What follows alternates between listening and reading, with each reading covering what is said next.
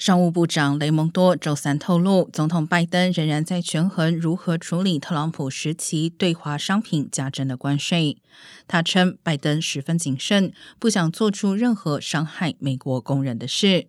对于是否应该削减对华关税，拜登内阁成员有不同见解。雷蒙多和财长耶伦等人主张削减部分关税，认为有助于缓解国内的通胀。贸易代表戴奇等成员则主张，关税是美中谈判的一个有利筹码，不能轻易放弃。雷蒙多也承认，议长佩洛西访问台湾，使得与中国的地缘政治关系更加复杂。